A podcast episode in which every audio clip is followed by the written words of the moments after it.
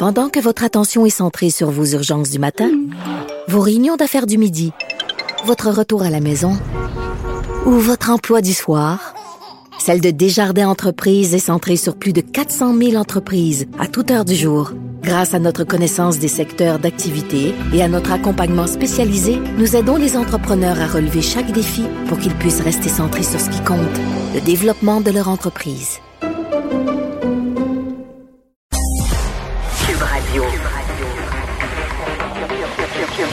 Cube Radio. En direct à LCN. Dans les studios de Cube Radio, Mario Dumont. Euh, Mario, euh, c'était une réforme attendue depuis longtemps. On en parle, on en parle depuis après les fêtes qu'on devait déposer ça d'un mois à l'autre. Et c'est tombé, la loi 101, revue et corrigée par la CAQ. Est-ce qu'on va assez loin? Les premières impressions, parce que les attentes étaient très, très élevées. Ben, d'abord, on ratisse large. Là. On touche vraiment à beaucoup de secteurs. Il fallait le faire. Et c'est comme si un peu ça nous redonne le portrait que les dernières fois que des gouvernements ont touché à la loi 101, là, dans les dernières décennies, euh, une fois c'était l'affichage, une fois c'était l'école, mais c'était, on n'avait jamais refait l'exercice comme comme l'évêque en 77, comme le docteur Camille Lorrain en 77, euh, de, de, de, toucher à l'ensemble, de réviser l'ensemble des aspects linguistiques. Alors c'est ce qui donne là, un peu son ossature à cette euh, véritable transformation de la charte de la, langue, langue française.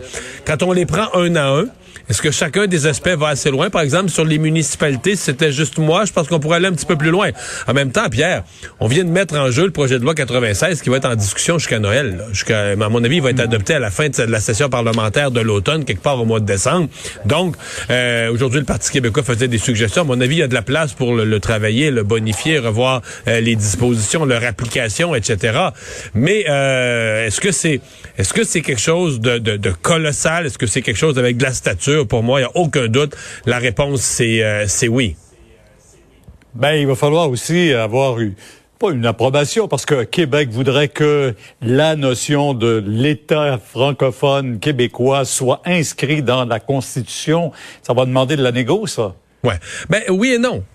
Euh, Québec se, se, se prévaut d'une disposition de la Constitution canadienne qui permet, il y a le, dans le chapitre Québec, la section Québec de la Constitution, l'article 45 permet d'inscrire quelque chose. donc là, le gouvernement du Québec, il va d'une espèce de nationalisme offensif et on inscrit l'existence de la nation québécoise et on inscrit que le français est euh, la langue commune et, euh, et, officielle de cette nation. Je dois dire, Pierre, euh, j'aime beaucoup ça. C'est la surprise de, un peu du jour.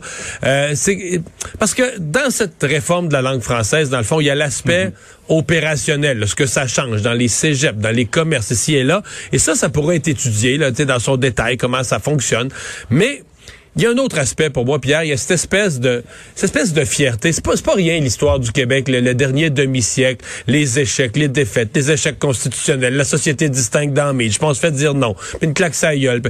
Et là, à un moment donné, c'est comme si on sent à travers ça que le Québec est comme debout. Le Québec se relève. Il y a comme une fierté. Il y a un certains utilisent l'expression un nationalisme décomplexé. Et sincèrement, je pense que les mhm. Québécois, cet effet-là est fort.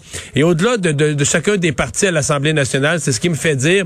J'espère que les bon, le gouvernement, évidemment, c'est lui qui est proposeur, mais j'espère que les autres partis ressentent ça à l'Assemblée, qui a comme, ils ont pas droit à l'échec, ils ont pas droit à l'échec sur celle-là. Euh, les gens veulent qu'à la fin de l'exercice, euh, les partis, l'Assemblée nationale, euh, le peuple québécois en ressortent plus fort. pour moi, c'est un exercice, c'est un exercice fort, un exercice de fierté qui s'est amorcé aujourd'hui. Moi, aujourd'hui, j'ai, j'ai ce sentiment-là, puis je suis content, pas que je suis content de chacun des mots du projet de loi, mais je suis content que ça arrive. Je suis content après tous les échecs qu'on a vécus, que, que, que ça puisse arriver devant notre Assemblée nationale. Et j'espère que tous nos députés vont être à la hauteur dans les, les six prochains mois.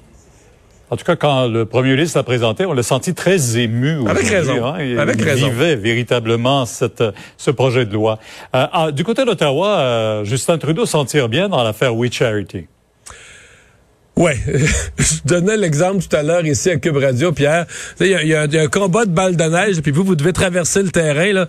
Vous réussissez à traverser, puis il n'y a aucune balle qui vous pogne de front. Un petit peu, de, un petit peu de poussière de neige d'en face, mais pas plus, parce que c'est vraiment ce qui arrive pour le Parti libéral. Euh, pas de blâme contre M. Trudeau. On dit y avait apparence de conflit d'intérêt, mais rien de plus. Euh, évidemment, Bill Morneau, celui qui reçoit un blâme important, mais lui, il n'est plus là. C'est un ancien membre du Conseil des ministres, mais c'en est plus un. Et donc, euh, oui voyez, le Parti libéral s'en sort dans l'ensemble assez bien, parce que ce dossier reste pour moi bien, euh, bien bizarre. C'est un organisme, déjà, c'est un organisme qui donne dans la charité, mais où la charité bien ordonnée commence vraiment par soi-même. Tu sais, euh, un organisme de charité, mais très connecté sur le politique, qui soigne le monde politique euh, à plein. Euh, tu sais, je, je reste avec bien des questions, mais bon, est-ce que c'était Évidemment, M. Trudeau, c'est le premier ministre. Que c'était assez pour blâmer un premier ministre? Probablement pas.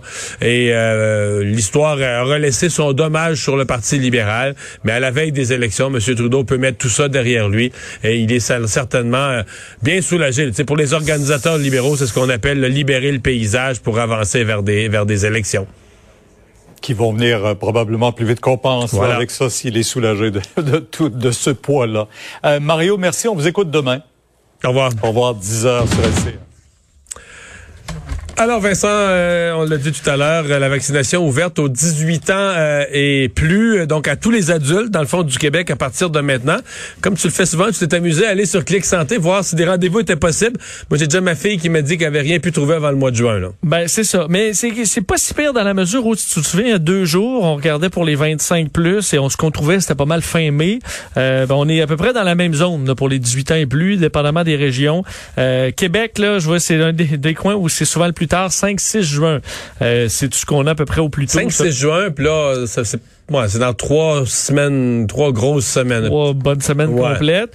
Euh, Montréal, dès le 27, c'était possible de se faire vacciner, euh, donc 27 mai. Saguenay aussi, 29. Rimouski, ça allait effectivement début juin. J'ai fait le tour de certaines régions, mais au moins il y a... En gros, on est fin mai, début juin. Exact partout, mais au moins, il y a possibilité de s'inscrire. Ce que j'avais peur, c'est qu'il n'y ait carrément plus aucune place de disponible pour ça. t'as pas trouvé, t'as pas trouvé d'endroit où on est dans l'impossibilité de s'inscrire? C'était un cul-de-sac, là, j'ai pas trouvé. Ça se peut que par, euh, dans certaines régions, là, j'ai pas vérifié tout le Québec, ce soit possible, mais on sait, on annonçait aujourd'hui qu'on a franchi quand même les 4 millions de vaccins administrés au Québec. 93 euh, 000, presque pratiquement 95 000 hier. Alors, euh, ça va bon train. C'est quand même des bonnes nouvelles. Puis ce sera intéressant de voir le pourcentage des 18-24 qui euh, se seront euh, ben, lancés? À mon avis, là, euh, peut-être que comme moi, il y a des parents qui vont pousser, là, mais c'est quand ben non, mes jeunes sont quand même allumés à ça, mais j'ai l'impression que c'est un groupe un petit peu plus dur à rejoindre. Là. à 18-24, on écoute on regarde moins l'information, on écoute moins les nouvelles, on lit moins les journaux, on est peut-être moins connecté sur l'information. À mon avis, pour le gouvernement, c'est un groupe où il y a un petit peu plus de travail à faire pour les rejoindre. J'ai écrit à quelques-uns euh, que je connais tantôt, puis la plupart, ils veulent tous se faire vacciner, mais il y avait tous besoin de... Je dis, attends pas, là. Ah ouais, c'est vrai, ok, je, vais, je, voulais le faire demain, mais je vais y aller. Bon, ben c'est ça. Un petit, juste une petite... Euh, petite poussée. Merci Vincent, merci à vous d'avoir été là. On se retrouve demain 15h30 pour la dernière de la semaine. C'est Sophie Durocher qui s'en vient dans un instant. Bonne soirée.